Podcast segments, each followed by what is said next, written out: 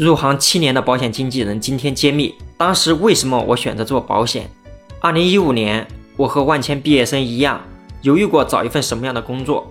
或许是因为我在大学期间有勤工俭学的这个经历，这对我的影响很大。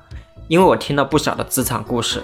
第一件，我在某国字号的通讯公司做校园兼职，带我的师傅呢负责那个片区的营销，时常听他说，昨天晚上又喝了两场酒。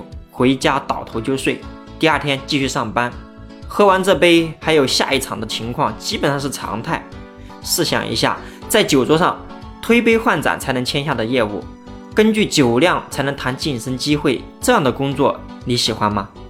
第二件事，一个同事摆龙门阵，说他有个朋友毕业以后去深圳的一个知名大厂上班，收入比他高好几倍，工作光鲜亮丽，后来结婚有孩子的。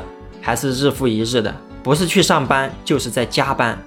有次孩子对他说：“我想要一个假妈妈，这样妈妈每天都可以陪我玩了。”听到这个，心里早已经五味杂陈，找个没人的地方抹泪了。我工作在重庆，远离故乡安徽六安，虽然每年回家也不过一两次，好在家人每次需要我的时候，或者是我想家的时候，可以说走就走。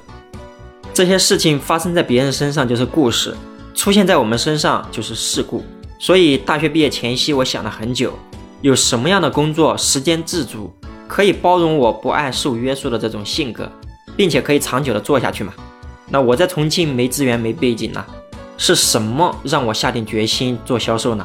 那师傅在面试我的时候也问过我，我不假思索的说，我想做销售，因为销售做得好很找钱，我想让爸妈生活的更好。就这样带上我的初衷，我误打误撞做了保险。至于我的选择好不好，下期节目还需要各位看官评说。这里是志清说，让我们一起聊更真实的事，到更朴实的心，走更踏实的路。